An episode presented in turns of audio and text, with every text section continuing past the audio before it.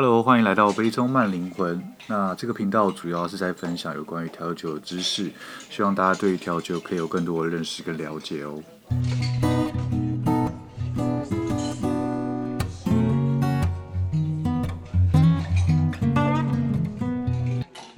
Hello，欢迎来到我的节目，我是 Ken。那我们今天节目比较特别，因为我今天特别邀请了我的好朋友 Jin 来一起跟我聊聊关于侍酒师这个行业。因为我相信一般人对于调酒师这个工作会有好奇，会有疑问。那对于侍酒师也是一样的，所以我今天特别邀请了 Gin 来跟我一起聊聊关于侍酒师这个行业，呃，他的工作内容，还有他可能会遇到的问题，还有对于那些想踏入侍酒师这个行业的人，可以给到一些建议。那因为我们录音的时间比较长，所以我就把它拆成上下两集来跟大家做一个分享。那今天这一集呢，主要就是跟大家分享。就是关于呃侍酒师这个行业，它主要内容是什么？那它可能会遇到了一些误解又是什么状况？那如果喜欢我的 podcast 的话，也欢迎大家追踪我的 Instagram，Instagram 名称就叫做杯中慢灵魂，打中文就可以搜寻得到。那上面的话也会特别的抛出，就是我的 podcast 跟我每个礼拜更新有关于调酒的文章。那也欢迎大家在下面留言。那有什么问题也欢迎直接在 IG 上面做提问哦。那我们就开始吧。嗨，我是 Ken。Hello，我是 Jin。好，因为我今天的话就是想要呃好奇一下，就是四九师在平常的工作模式是什么样？因为虽然说我自己是调酒师，可是其实呃对于侍酒师这一块，我自己也是很不熟。对，所以我就想问一下，因为我自己对于侍酒师的印象就是可能就是。呃，负责帮客人搭配红白酒啊，然后或者是选这家店的可能 house wine 或者什么，就是我大概印象中就是这样。那据你觉得，就是侍酒师其实真正在做的事情有像是什么？我觉得当然就是呃，销售是我们很主要一环。我觉得呃，比如说侍酒师跟调酒师之间，对我而言，调酒师可能比较像是个生产者兼销售者啊哈，因为你们要必须把那个调酒做出来。可是侍酒师，我们的产品是。来的时候它就已经是个产品，啊、所以我们不需要再去制作它。啊啊、所以我们比较像是一个，就像是个销售员一样。那我们有点像是个媒婆，因为我们的酒款太多种了。啊，所以我们要帮每一款酒跟每一个客人做媒合。啊、我们要从几万款或者几千款酒里面选出一支可能适合你今天这个当下适合喝的酒。所以就是最主要工作就是帮客人挑选他想要喝的酒。是这样，最主要四九师的工作主要是这样子。严格来讲是这样子，没错。应该。但那个都是在在现场的时候是这样子。那其实就像是呃调酒师会需要备料一样，侍酒师也有很多的准备工作需要做。然后嗯，大部分人觉得好像侍酒师就是在餐厅那样走来走去，好像很酷。然后跟大家讲说，哎、欸，你要不要来喝一喝一杯什么什么这样子？嗯。但但其实侍酒师更大的功课是在。平常不在餐期服务之间做的事情，嗯，比如说我们要，我们必须不断的去找新的酒款，是，我们要不断的为接下来的酒单做准备，嗯，然后为了厨房可能会有新的菜，我们必须要先在我们自己的资料库里面储存更多更多的酒款。每次喝到新的酒的时候，我就想说，如果未来可能出现了什么样的菜的时候，我可能要把这些酒拿出来用，所以我会有一个类似清单的感觉。啊。那这个清单就是我我有试过哪些酒，那这些酒都是我有可能会使用到的。啊哈。那当我吃到一道菜的时候，我就会开始回想说，那可能什么样的葡萄品种或者是什么样风格的酒会比较适合这道菜？是。然后我就会想说，那是哪一个酒商的酒？哦。我可能曾经在试过哪一个酒商的酒的时候，喝到类似这样的酒，所以我就去翻那个酒商所有的资料出来啊，然后再去再找出来一次。那当然，如果那个酒商很友善的话。他们其实会很热、很乐意让你再试第二次，或者甚至在你要试菜的时候，他们再把酒送过来，让你一起跟着餐一起做搭配。OK，对吧？但呃，如果不行的话，我可能也会，就比如说先跟酒商说，我要叫一支这个酒。哦哦。那我还是会在试菜的时候拿出来做做搭配，这样子。那除了像你刚刚说，就是呃后面。就是你要记很多的酒的资料，要做一个这样类似资料库的概念。那除了这块之外，还有什么其他是呃你不在餐期前你要做的一些准备或者是什么？嗯，很多哎、欸，比如说盘点啊，盘点其实是是是对于一个餐厅而言是很重要的一件事情，因为他必须知道说，就是光是酒水这一块啊，我有没有亏钱？是，因为酒水会有报废，因为特别是一些有卖单杯的好出来这些，都都会有报废的状况。那我必须知道说我的酒到底有没有真的在赚钱啊？那再来的话就是。我觉得员工训练也是很重要的一环啊，是，因为毕竟只有一个人卖酒是绝对不够的，对，你必须让所有的人多少都有一点点卖酒的能力啊哈，你要让整个团队一起卖酒，因为呃，大家对于酒有很多美好的想象，不论是大家对于生产者也好，制造者也好，或者是对于贩卖者或者是饮用者都好啊，但其实最终最终它都是一门生意。是没有错，所以贩卖其实是很重要很重要的一环，所以赚钱这是它的核心，就是销售技巧这一块。对，那所以我们呃有很多事情要要做的事情，就是我们必须要想说，当我未来遇到客人，他们有可能会需要点这支酒的时候，我要怎么跟他介绍，或者我要怎么说服他，然后让他相信说这支酒就是今天晚上绝绝对适合的一支酒，啊啊，然后今天晚上就非他不可这样子。OK。所以每一次我们看到一支酒，或者我们喝到一支酒的时候，我都会有无限的在演练。万一我遇到客人的时候，我要怎么卖给他？我要怎么介绍这个东西？对。对。然后像我还有一个习惯是，我会每天晚上在餐期之前，嗯，我会看着酒柜或者看着酒单，然后决定说，我今天晚上就卖其中的两支到四支酒。OK。然后这是这这几支酒我要怎么卖？那这当然这里面有一个比较 tricky 的部分，就是。不管今天晚上客人他们到底点了什么，或者他们想要什么，我可能都会卖他这四支酒。OK，但我我要用合理的方式让他去买，然后要让他相信说我这样推荐他是适合的。啊、uh huh. 对，我当然不会跟他说这四支都可以，就是什么风格不一样，这样、uh huh. 也没什么道理。但是就是我会用适当的方式让他知道说今天这支酒是适合的。OK，我相信就是呃，就是在做搭配一定是有它比较合理的地方，可是只是看你要怎么去搭配。然后，所以就可能是用呃不一样的方式去呃跟客人解释说，呃我为什么要这样搭，然后所以我用这一支酒。对，我相信呃，我觉得这个在呃调酒也是有点类似，就是我们在推荐一一杯酒的时候，呃，当然都是好喝的状态下，可是我们可能会因为不同的状况，然后所以会有做出不一样的推荐。所以我觉得这个其实有点类似。对，那。像呃，刚刚说后勤啊，还有前场这样，那你自己觉得你在当侍酒师这段时间，你自己觉得比较有成就感的部分是在？其实比较有成就感，就是我觉得不管你在服务业的哪一个位置上面，其实最有成就感的部分就是当客人觉得你的这个专业是专业是对的，啊、然后他们认同你的专业的时候，那才是你真的拿到成就感的时候。啊、不管你。你出去考证照什么，拿到证照那些，那个成就感都是大概是三十秒就这样，哎过了，然后 然后接下来明天还是要继续来上班这样。是是是，不会因为你考过，然后你薪水就往上涨，那没有，不会吗？不会啊，不会啊，不会，不会啊，不会因为多了一张证照，然后薪水就不会，不会，不会。OK，至少在台湾不会啊，我不知道在国外会不会，但我知道在台湾不太会。好，就是最好的是，就是当。客人要离开之前跟你说：“哎，俊，你今天选的酒很好啊哈，然后你的酒我们很喜欢啊。那更好更好的，我遇到更好的状况是，我很喜欢你今天推荐的酒，我要买一支回家。那个是那个是没有比这个太棒了，没有比这个更美好的事情。对，因为因为我自己也觉得，就是因为我自己调酒师嘛，然后我觉得就是。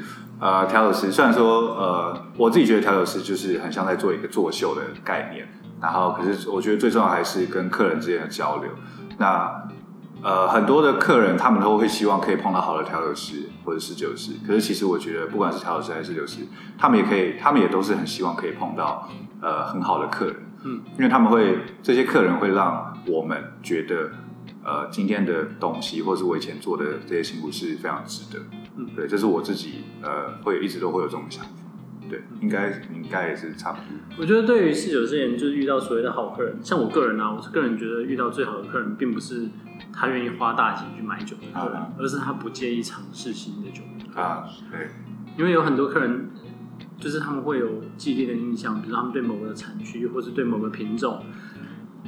就是会觉得说啊，这个地方的酒很烂，我不想喝。但是其实没有没有这回事，因为即便你你客人心目中那个很好的那个那个产区，比如说大家都很喜欢喝 Burgundy，Burgundy 也有很烂的酒，就是有那种哦，天啊，你怎么会给我喝这种酒？但即便是你觉得很烂的产品，也会有也会有，也会有很好很好，或是其实它不一定很好，但是会有你很喜欢的酒。啊啊对啊，我遇到这种客人是我们侍酒师最开心的啊，因为我们可以跟你聊酒。嗯嗯，我我不是想要，只是想要卖你东西，让你拿钱给我，就这样。那那就只是个单纯的销售员。是这样，那个工作就变得很很无聊。嗯，我不会因为我的业绩很高而获得成就感。会吗？不会，不会，我不会。哦，好，我嗯，对我而言，我只是觉得哦，如果我业绩很高，我只是觉得哦，我达到一个目标了。OK，这个业绩那么高是公司希望的，是不是我希望我自己业绩很高？因为我就是在个人成就感上面。对对对，啊在个人成就感上，我觉得没有很多。但是如果今天客人他就说，哎，我觉得你对酒有有些了解，那我想要问你更多的事情。你知道侍酒师都很喜欢聊天。调酒师也是，对，就是当你尤其是讲到酒这个差别的时候，我们就会疯狂的讲。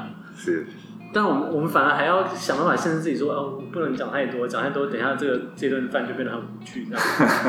对啊，但是我们很喜欢跟客人讲说，哎，我们现在有一些新的不一样的东西，嗯哼，这东西可能是你没有看过的。是。然后，嗯，但我觉得它可能适合你。啊，对。我觉得四九师他虽然身负着服务的。任务，然后身负着销售的任务，可是他有一个任务是平常大家不会提的是，他其实负有一个教育的任务啊啊！但是教育任务不是只是教育自己的员工，而是他们可以适当的跟客人讲说，这些东西可能也是你喜欢的。嗯，我们是希望让更多人来喜欢葡萄酒这个东西。是是，对，我不是只是希望你现在赶快掏钱出来买东西啊啊！我比较好奇的一个点就是，呃，因为像我做调酒师，就是很多人会对于调酒师会有一些比较刻板或者是比较错误的观念。那对于侍酒师会不会有有类似的事情？有，我觉得遇到最严重的就是你们侍酒师都很会喝酒，对不对？就是这个跟调酒师一样，其实没有，因为就像我，我个人是对于酒精的承受力非常的差。是，侍酒师都很喜欢喝酒啊，因为我们。我们虽然都有自己喜欢的特定的某些风格的酒，或是某些地方的酒，啊，但是我们不会因此而去排斥其他的酒。是，就是任何人拿酒在我面前，我都愿意把它放进嘴里，啊，然后尝尝味道。当然，我会不会喝下去那是另外一回事。是，但是我完全不介意去尝它的味道，而且我我相信透过这样的过程里面，你可以发现更多新的，你可能会喜欢。或者是你，嗯，过去没有接触到，然后你对他有一些某些成见，你会觉得说啊，可能这个地方的酒永远都是长这个样子。是。当你突然喝到一些酒，都会觉得哦，好像不是这个样子。对，我觉得这是很多客人都会觉得说啊，侍酒师好像很帅，就是在店里面走来走去，然后就只是负责倒酒这样。啊。但其实不是，因为侍酒师真的要做很多的功课，你才有，你才能够确保。在客人面前看起来很帅，就是需要经过不断的练习。对，你必须要经过不断的练习，然后你必须不断的念书，不断的增长知识。然后因为那个葡萄酒也是每一年每一年都会有新的东西跑出来啊，那你必须确保你有这些知识，不然你不小心都会被客人给 challenge。对，客人非常非常喜欢 challenge，就跟调酒师一样，啊侍酒师也是一样的状况。只是侍酒师是比较技术上的 challenge，然后侍酒师还有一个是他会去。客人很喜欢 challenge 你的，就是口袋的深度。他说：“哎、欸，这支你有没有喝过？”啊哈。但是客人常常带那种很很惊人的酒款，惊人的是价钱还是？就那一支可能会超过一个月的薪水，或者是.然后会说：“哎、欸，这支你有没有喝过啊？”我当然没有喝过啊。但但我也不能跟他喇叭说：“哦，有啊有啊，我有喝过，但是不同年份，然后、uh huh. 我就是没有喝过。”嗯嗯。那这种时候就是说。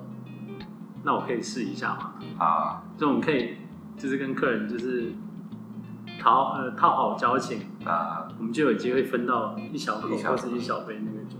那那个那一小口一小杯其实对我们就很重要啊，因为那就是一个资料库啊。你有喝了，下次你跟他说我喝过了，OK，对。可是通常如果有这种客人，因为我自己。因为酒吧偶尔也会有人，就是会带一支，就是可能比较贵的威士忌或者是什么其他的酒。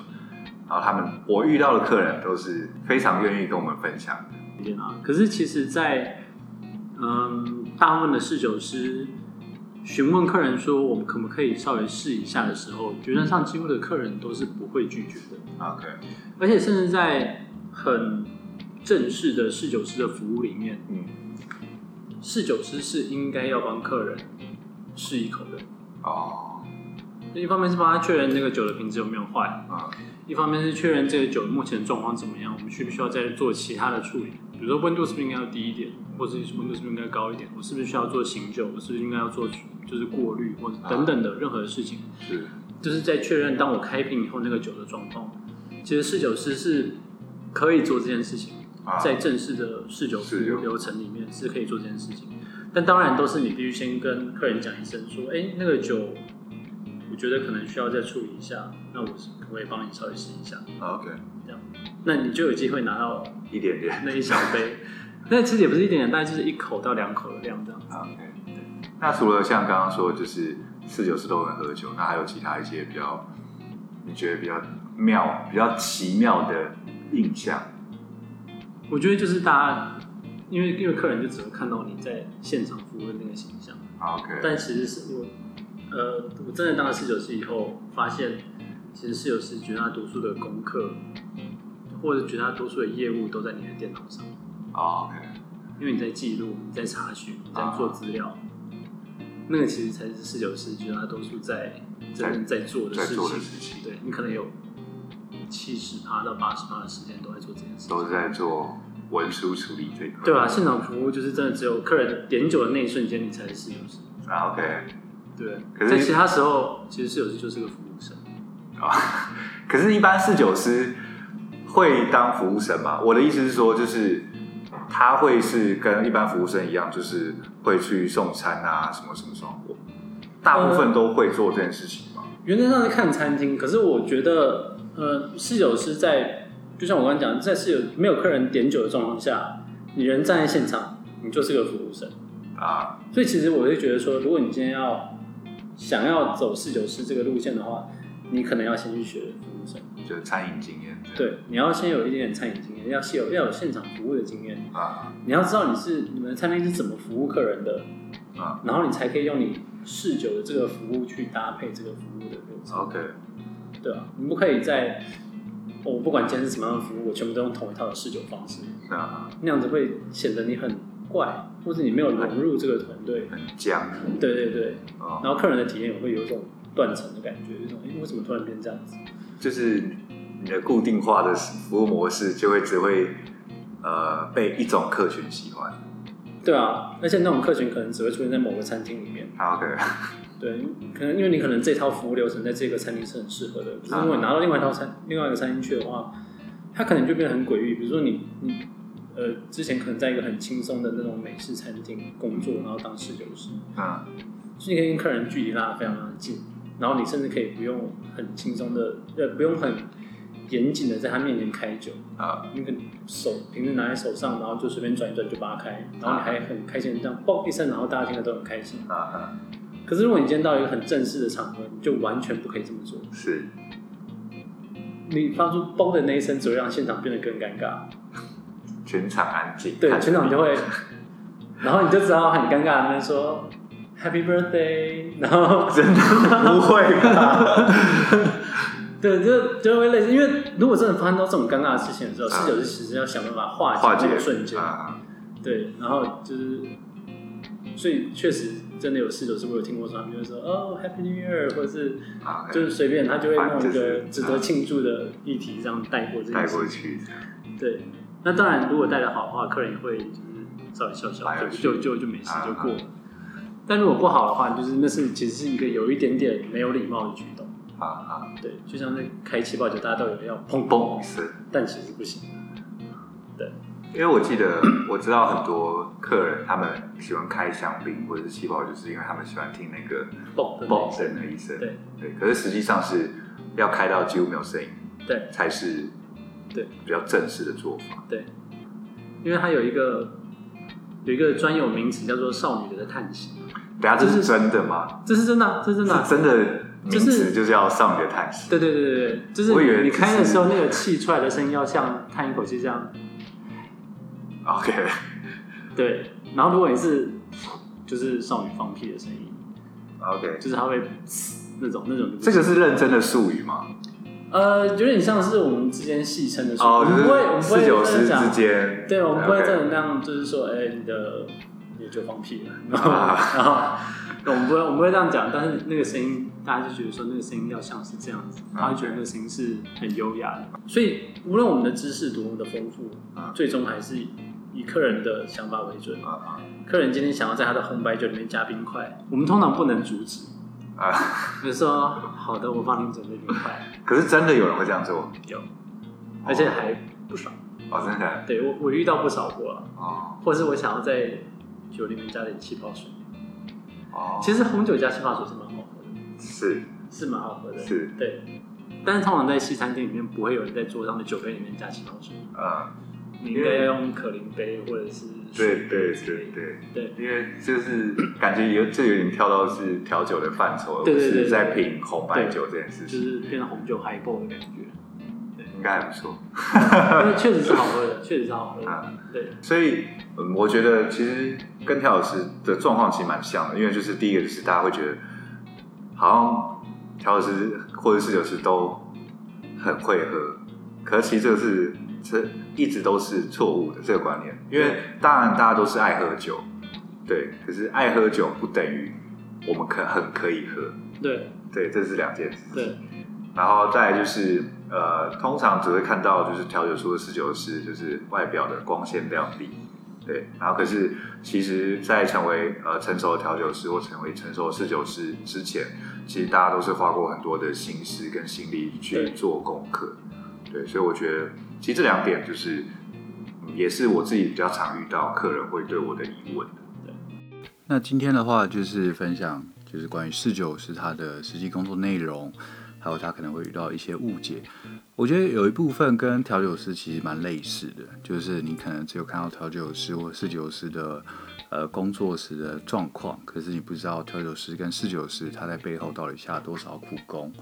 还有误解这一块呢，我倒是觉得调酒师跟侍酒师都差不多，就是大家都觉得应该很会喝酒，很爱喝酒，很能喝。可是其实真的，因为我有遇到很多调酒师，他是不太喝酒，然后侍酒师他也可能不太喝酒，他们可能只是因为喜欢品酒，所以他们开始做这份工作。对，那下一集的话，我们会继续分享关于侍酒师这个工作的，呃。它的入门的门槛在哪边？还有，如果你对于侍酒师这份工作有兴趣的话，到底要怎么开始会比较好？感谢大家今天收听我的 podcast，我是 Ken。那如果你对于调酒啊，或是酒类有什么相关的好奇或是疑问的话，也欢迎大家直接在 Instagram 上面跟我做一个分享。那我也很乐意看到大家去跟我提问，或者是分享一些自己的想法。感谢大家今天收听，我是 Ken，给爱喝调酒的你最好的 comment，拜。